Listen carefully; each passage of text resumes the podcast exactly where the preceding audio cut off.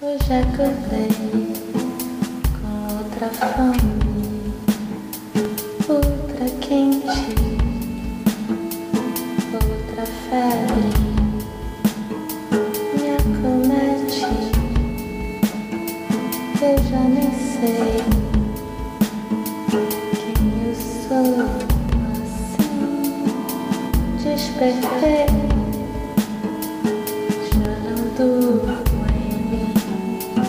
Olá, eu sou a Glenda e esse é mais um episódio do podcast Meditadora de Botequim. É, conforme eu tinha dito na semana passada, eu e o Marco fizemos nossa segunda apresentação no Sesc Florencio de Abreu, em São Paulo, e foi uma experiência muito, muito rica. Ainda estou absorvendo é, e eu vou falar mais sobre isso mais adiante. Eu só queria fazer uma errata que eu já tinha feito no texto de descrição do áudio da semana passada, mas eu quero reiterar, que eu não sei se todo mundo leu. É, vamos fazer mais uma dessas apresentações de meditação com música ao vivo, é, que não é bem uma apresentação, é mais um workshop, porque é bastante vivencial. É, eu adotei o termo apresentação porque a burocracia fez a gente mudar 30 vezes de nome, mas enfim. É, eu tinha dito que a terceira apresentação seria dia 23 de setembro, mas na verdade é 26, tá? 26 de setembro, uma quinta-feira, duas da tarde, centro de São Paulo. É, vou voltar a falar sobre isso quando chegar mais perto. É, hoje eu vou fazer alguns recortes sobre significar e ressignificar. É, eu achei interessante porque eu usei muito o verbo ressignificar ao longo desse ano, é, principalmente no contexto de reciclagem de móveis e objetos. Daí, na semana passada, eu me reuni com uma amiga, a Ana, que é psicóloga e tem um espaço aqui no Recreio, e me chamou para fazer uma parceria. É, eu vou falar mais sobre essa parceria daqui para frente. Daí eu reparei que num canto da parede do consultório dela tem uns adesivos colados com verbos ligados ao trabalho dela de terapia restaurativa. E um desses verbos era justamente ressignificar. É, eu confesso que eu esqueci quais eram os outros, mas eu vou voltar lá hoje e vou anotar. É, eu fiquei com ressignificar na cabeça porque era um tema sobre o qual eu já queria mesmo falar. É, eu tinha comentado aqui num outro episódio sobre vulnerabilidade que eu gosto de pintar móveis antigos com cores fortes, que gosto de desenhar mandalas tortas nas portas dos armários, é, forrar cadeiras com chita, esse tipo de intervenção artística que eu chamo de decoração criativa ou afetiva ou ainda de ressignificação de objetos. É, inclusive, eu montei um projeto de oficina com esse nome e a ideia era exatamente a de pegar objetos de casa mesmo, desses que ou não tem valor nenhum, é, ou tem um valor simbólico, afetivo ou até histórico, e ressignificá-lo, né? transformar esse objeto em outra coisa. É, há quem possa pensar que há uma falta de respeito com um móvel de valor que faz parte da família, né, da história da família. É, por exemplo, e eu recebi já algumas críticas sobre isso, por eu ter, é, vamos dizer assim, ressignificado todos os móveis muito antigos que compunham desde sempre a decoração da casa da minha avó e vieram compor a decoração da minha casa quando ela morreu. Acontece que os móveis que eram dela, é, pelos quais eu tenho enorme apreço e consideração, faziam sentido e tinham significado tal como eles eram ali naquele contexto da casa dela, né, que tinha a cara e o jeito e a história dela e do meu avô é, imigrantes europeus nascidos no início do século XX, vindos para o Brasil na época da guerra, trazendo, sabe-se lá como, é, muita louça, objetos, toalhas de mesa, talheres é, em baús enormes de couro, que com o passar do tempo, inclusive, ficaram mofados, guardados no armário de cima do quarto dos fundos. Mas enfim, é, esses móveis é, muito escuros, né, de madeira pesada, é, tinham agora que ser meus. E para isso, com todo respeito e carinho, eu tinha que me apropriar deles, fazer com que a partir de agora tivessem um significado que fizesse sentido para mim também. É, ainda abarcando seu valor histórico, mas que começasse também a contar a minha história e a história dos meus filhos que moram comigo é, numa casa que tem uma dinâmica completamente diferente da que tinha a da minha avó.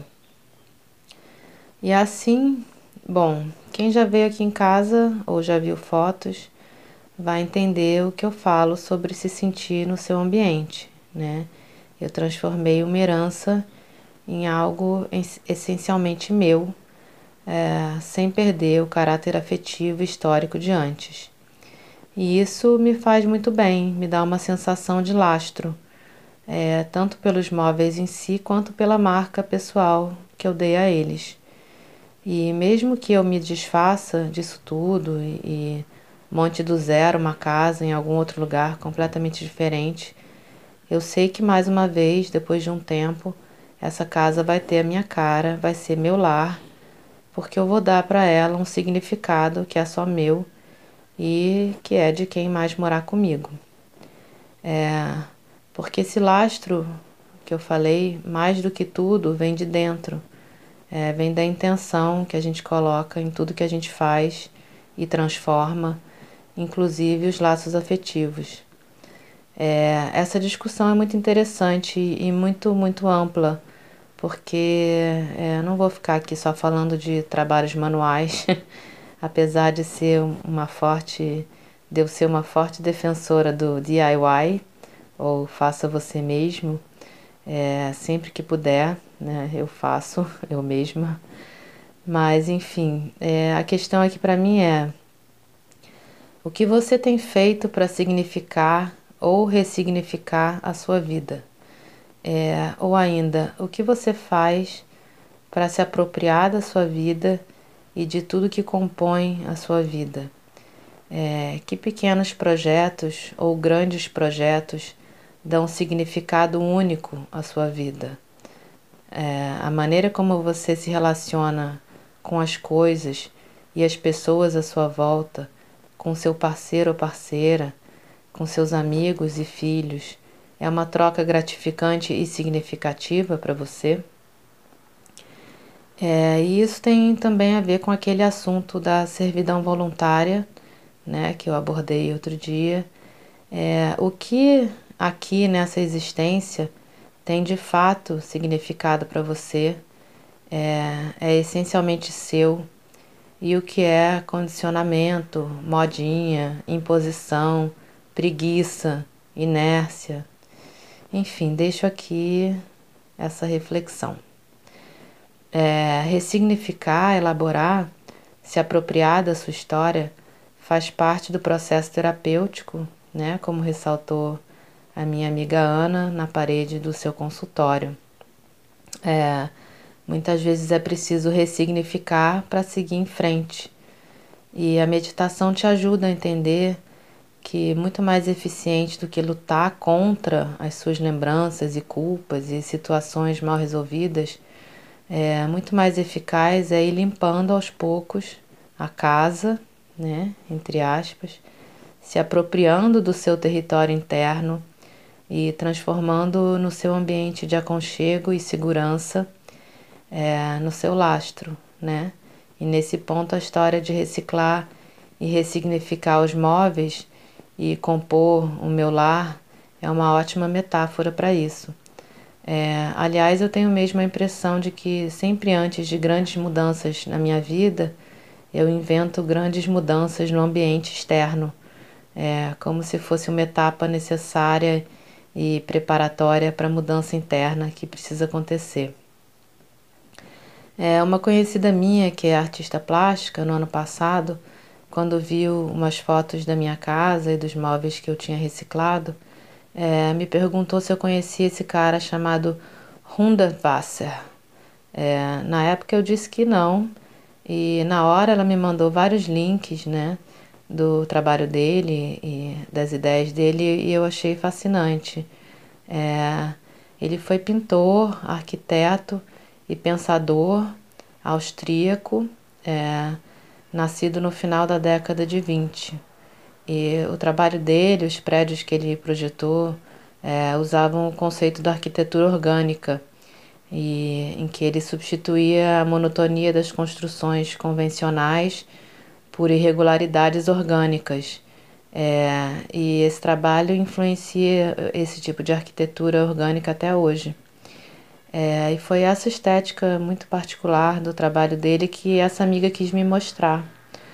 Mas o que mais me chamou a atenção é, quando eu comecei a ler sobre ele e com o que eu me identifiquei totalmente foi a teoria que ele desenvolveu e chamou de teoria das cinco peles. É, segundo ele, nós, a humanidade, é, somos compostos de várias camadas, né? Cada um de nós é composto de várias camadas, é, cinco camadas, né, desde a mais individual à mais universal, é, sendo elas a epiderme propriamente dita, as roupas que a gente usa, a casa onde a gente mora, a comunidade da qual fazemos parte e, finalmente, o mundo todo. É, ele acreditava na significação daquilo que usamos e de que usufruímos. É, mais do que consumidores inconscientes, escravos dos condicionamentos ditados pelo mercado, o Hundertwasser vislumbrava a humanidade como criadora corresponsável pelo seu entorno, é, estabelecendo conexões saudáveis e criativas com seu próprio corpo, com sua identidade, com o outro e com a ecologia. Essas ideias me pareceram na época é, que eu li e ao encontro de tudo que eu vinha estudando sobre mindfulness. E agora mais ainda é, depois que eu comecei a fazer após e me debrucei mais sobre a coerência cardíaca e o alcance físico que as ondas eletromagnéticas do nosso coração alcançam. É, e esses vários círculos concêntricos que abraçam o mundo todo, é, que segundo Hundertwasser seriam nossas cinco peles, é, podem carregar junto todo o nosso potencial amoroso, compassivo e criativo, que começa na gente e se espalha pelo planeta, a partir do que a gente toca, direta ou indiretamente. É, mindful e meaningful, é, que seria o termo em inglês para algo pleno de sentido, é, são dois conceitos que caminham lado a lado. Ambos falam sobre ser coerente, ou seja, é, falam sobre pensar, sentir, falar e agir com presença e consciência, é, e ambos falam de dar sentido próprio à sua vida e sair do automatismo. É, quanto mais presentes nós estamos, mais significados atribuímos ao que fazemos ao que compartilhamos e melhor assimilamos o que nos acontece, mesmo que esse acontecimento não tenha ocorrido por escolha própria. Resumindo, presença e significado caminham juntos. E significado é um conceito bem mais rico, por exemplo, do que resultado, porque resultado está sempre sendo projetado para algum momento futuro, né? E está sempre exigindo novos resultados, tão logo a gente atinja o objetivo inicial. É, já significado fala de realização e caminha lado a lado com a vida. É, se o resultado é um espetáculo, é, vamos dizer que o resultado seja uma peça de teatro, a realização fala do processo de criação, dos processos de criação é, das dificuldades superadas e de toda a riqueza dos bastidores. É, resultado te satisfaz por um momento específico, mas realização te preenche durante, ao longo do processo todo. E te preenche justamente com com experiências significativas, né? Então, é, baseada nisso tudo que eu falei agora, eu vou agora contar um pouco como foi é, o nosso workshop em São Paulo, a nossa apresentação. É, só para esclarecer, para quem não sabe ainda, o Marco, é, que é meu companheiro, inclusive nesse projeto, é paulista e eu sou carioca. E o nosso namoro acontece à distância boa parte do tempo. Mas nos últimos uh, um ano e meio, mais ou menos, sistematicamente é ele que tem vindo para o Rio, porque aqui em casa eu tenho bem mais estrutura para receber ele e ele pode ficar durante temporadas mais longas. Então, as minhas lembranças é, anteriores, né, de estar em São Paulo com o Marco, é, remontavam ao início do nosso relacionamento, é, as primeiras vezes que a gente ficou junto.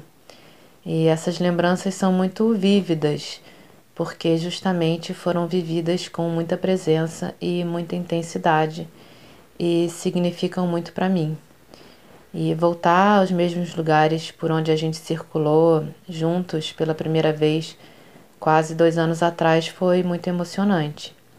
É, eu me lembro como se fosse hoje da gente pegando o metrô, assim, ainda meio constrangidos um com o outro, é, meio sem saber que assunto puxar, é, apesar da gente já ter conversado muito antes, virtualmente. É, logo depois de se trombar, como dizem os paulistas, na catraca da estação Ana Rosa e de quando a gente de pé no vagão já é, meio cheio, né? Um de frente para o outro.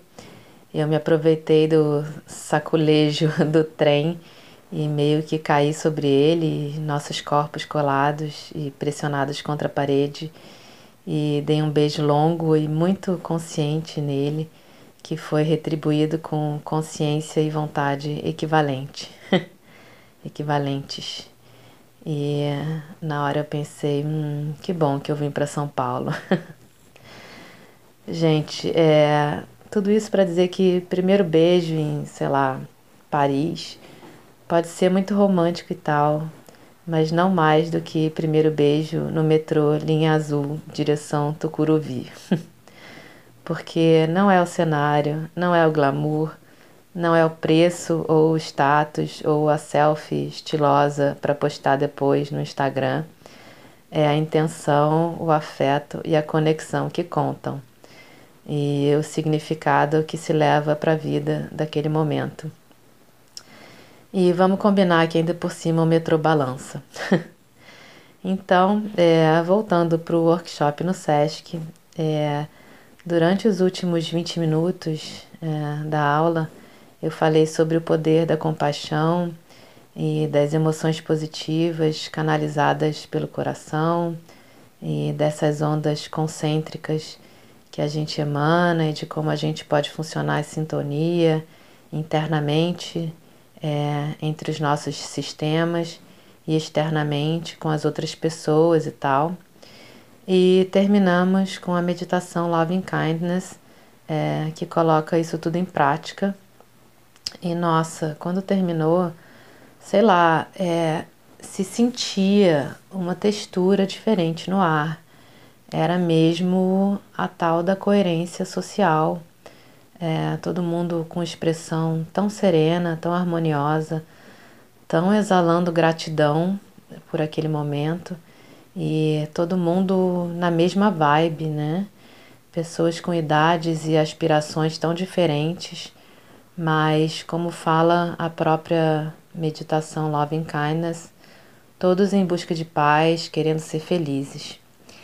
E daí que eu e o Marco saímos de lá tão preenchidos e realizados e fomos caminhando pelo centro da cidade, é, direto para o bar para o mesmo bar na Praça Roosevelt, onde a gente tinha ido naquele primeiro dia, é, depois que a gente saltou do metrô, quase dois anos atrás. E a gente ficou horas ali, bebendo, conversando, se elogiando e agradecendo mutuamente por tudo que a gente realizou juntos é, durante esse tempo. Tantas coisas que dizem muito mais sobre realização do que resultados, é, porque dizem sobre um caminho a seguir que foi se construindo à medida em que a gente foi trilhando. E é um caminho muito rico, muito rico em significado. E é nesse caminho que a gente vai continuar seguindo. então é isso. É, por hoje é só. Um beijão e até semana que vem.